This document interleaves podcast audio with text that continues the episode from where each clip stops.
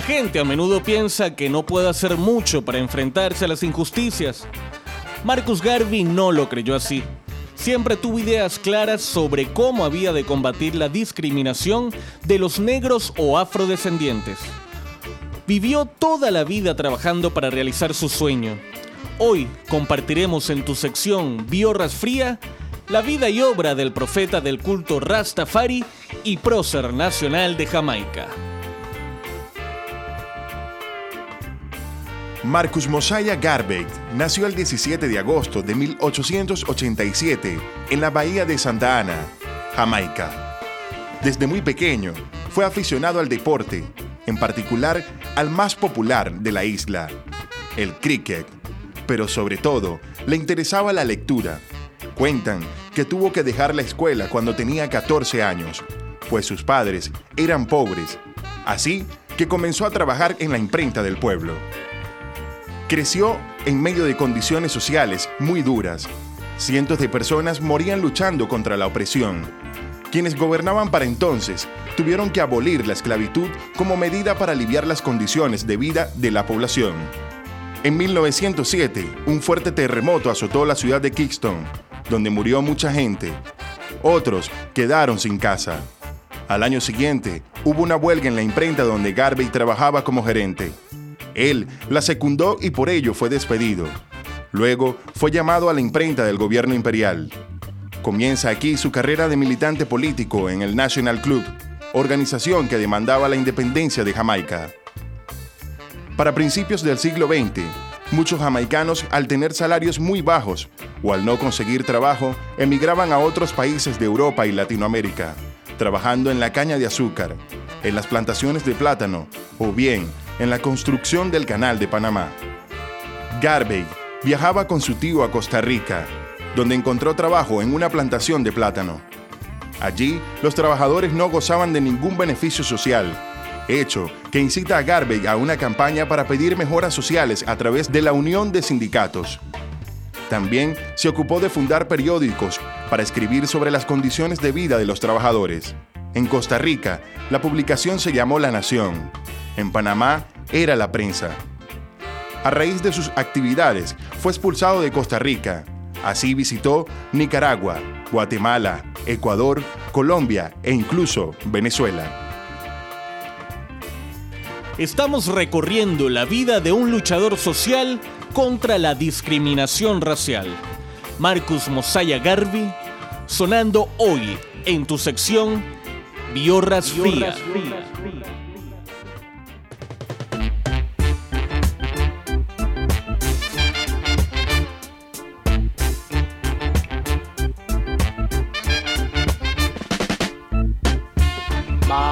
Yeah.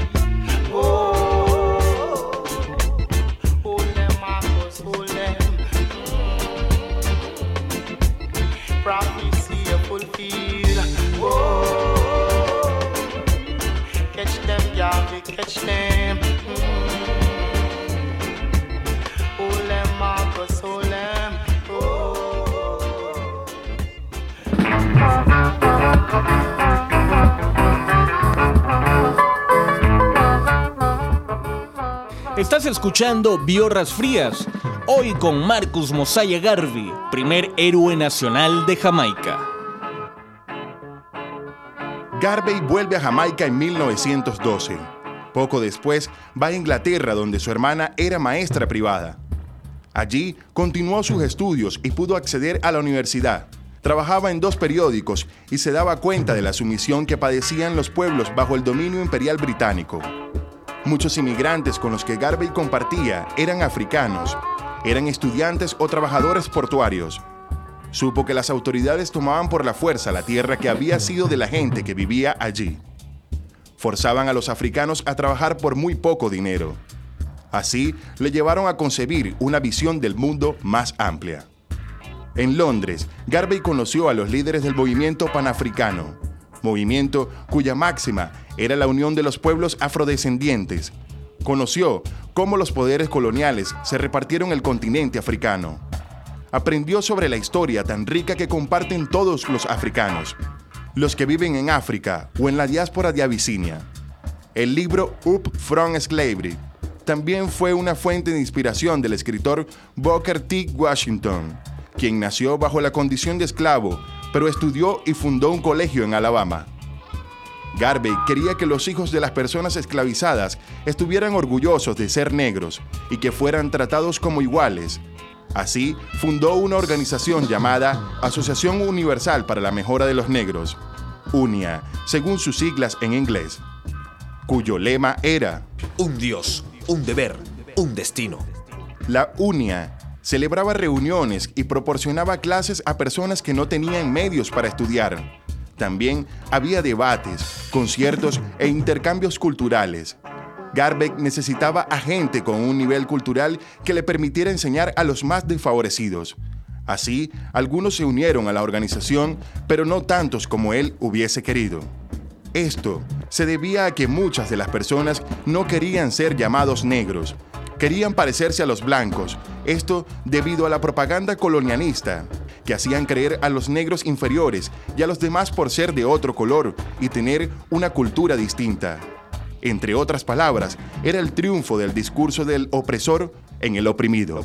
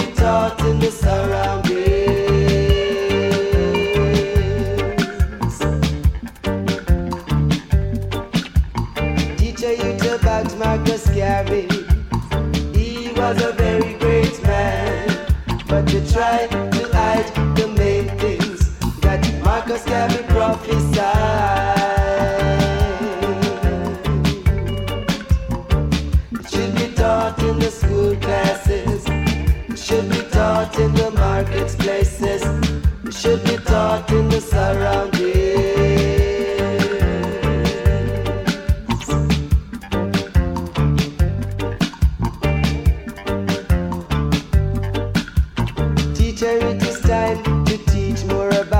the philosophy of Marcos Gabby. Children, it is time to know more about the philosophy, the philosophy,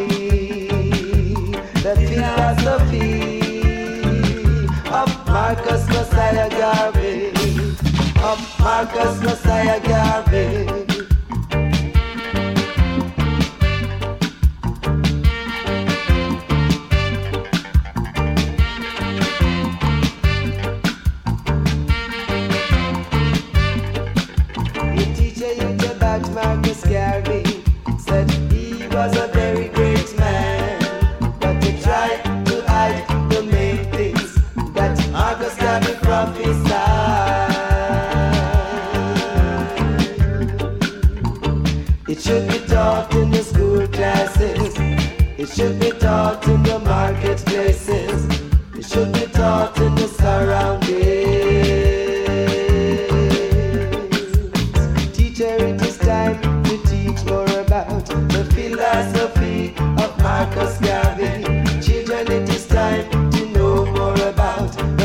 Philosophy.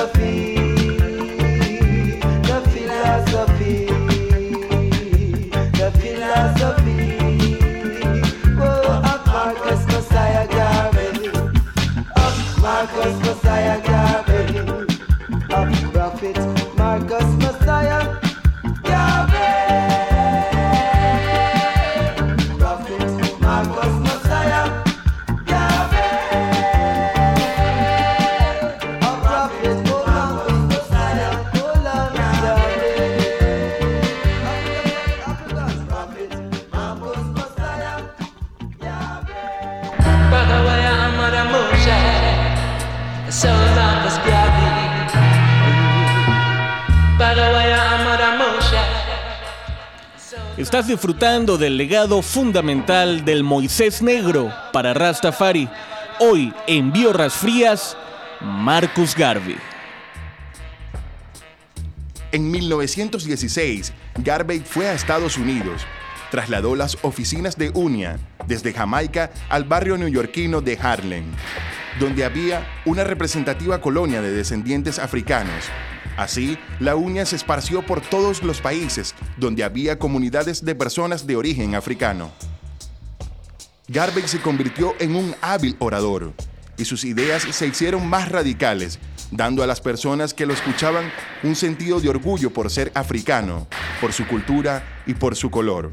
En 1918, la UNIA decía tener 2 millones de miembros y en agosto de 1920, durante una convención, 25.000 personas llenaron el Madison Square Garden de Nueva York para oír los discursos de Garvey, donde reza como misiva Un pueblo sin conocimiento de su historia, orígenes y cultura es como un árbol sin raíces. En Estados Unidos, la esclavitud fue abolida en 1863. Sin embargo, al sur, las condiciones no habían mejorado mucho.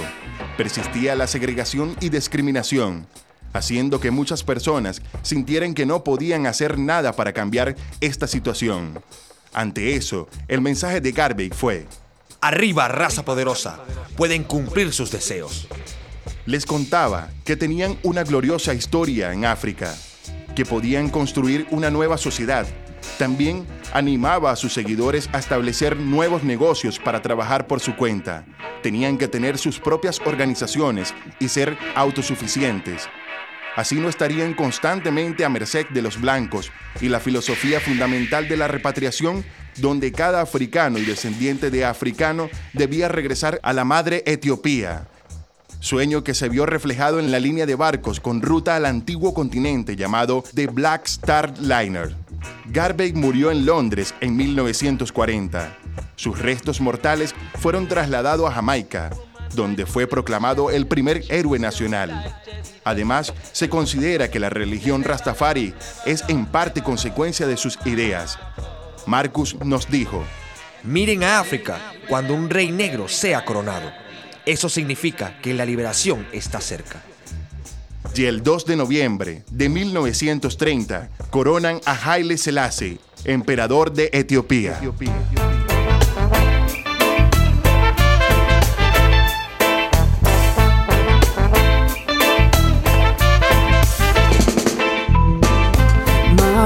Garvey words come to pass. Marcus Garvey words come